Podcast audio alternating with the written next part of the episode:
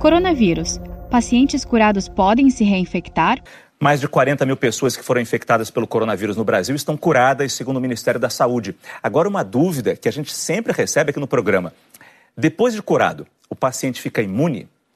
A gente conversa ao vivo com o professor da Faculdade de Medicina da USP em Ribeirão Preto, doutor Eurico Arruda, para nos ajudar a esclarecer essa questão. Doutor Eurico, bom dia para o senhor, muito obrigado pela sua presença aqui no nosso programa. Essa é a pergunta, então.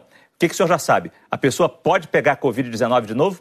Ah, essa é uma resposta que precisa ser qualificada, Márcio. Ah, em primeiro lugar, todos os dados que a gente conhece são com base nos coronavírus que causavam resfriado, os coronavírus endêmicos que a gente chama, né? aqueles antigos, antes da SARS.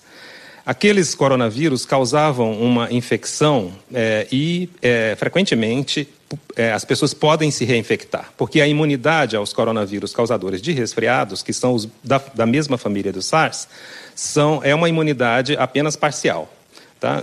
não fica como uma imunidade permanente. Todavia, nessa pandemia, nós estamos aprendendo uma lição nova. Né? A gente não sabe ainda ao certo a resposta para essa pergunta que você acaba de me fazer. Né? A gente vai precisar esperar passar um pouco de tempo para ter certeza que no pós-pandemia as pessoas soropositivas vão de fato ter anticorpos neutralizantes. O que, que é isso, anticorpo neutralizante? É aquele anticorpo que é capaz de neutralizar a infecciosidade do vírus, pois nem todo anticorpo é neutralizante. Então não basta apenas medir que há uma soropositividade, mas sim qualificar se essa soropositividade se trata de anticorpo neutralizante. Felizmente, a maioria das pessoas que são soropositivas são protegidas mas nós não sabemos se vão ser todas, tá? E, e nem qual a extensão disso daí. Infelizmente, essa é uma resposta que a gente só vai responder no pós-pandemia. E ainda existe o risco, doutor Eurico, da pessoa uh, já teve a doença, ficou recuperada, ela pode pegar de novo e não desenvolver sintomas, mas transmitir sem saber? Sim, isso aí é uma, uma característica de todos os vírus respiratórios, não, não somente deste coronavírus, né? As infecções respiratórias, elas tendem a causar é, a, é, a eliminação persistente na secreção respiratória de elementos virais. Isso acontece para outras viroses, tá? Então, por exemplo, você tem visto provavelmente relatos de pessoas que, ao, depois de várias semanas de alta, voltam a testar positivas para o SARS-CoV-2.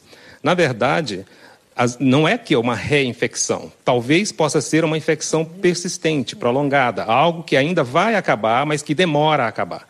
Então você fica detectando por PCR o RNA viral. Atualmente nós estamos fazendo um estudo aqui em Ribeirão Preto, juntamente aqui com o professor Benedito Fonseca e o pessoal das Toras Clínicas, uh, visando a entender se essas pessoas que ficam positivas na PCR prolongadamente após a alta, se elas estão eliminando o vírus viável, ou seja, se elas são infectantes ou não.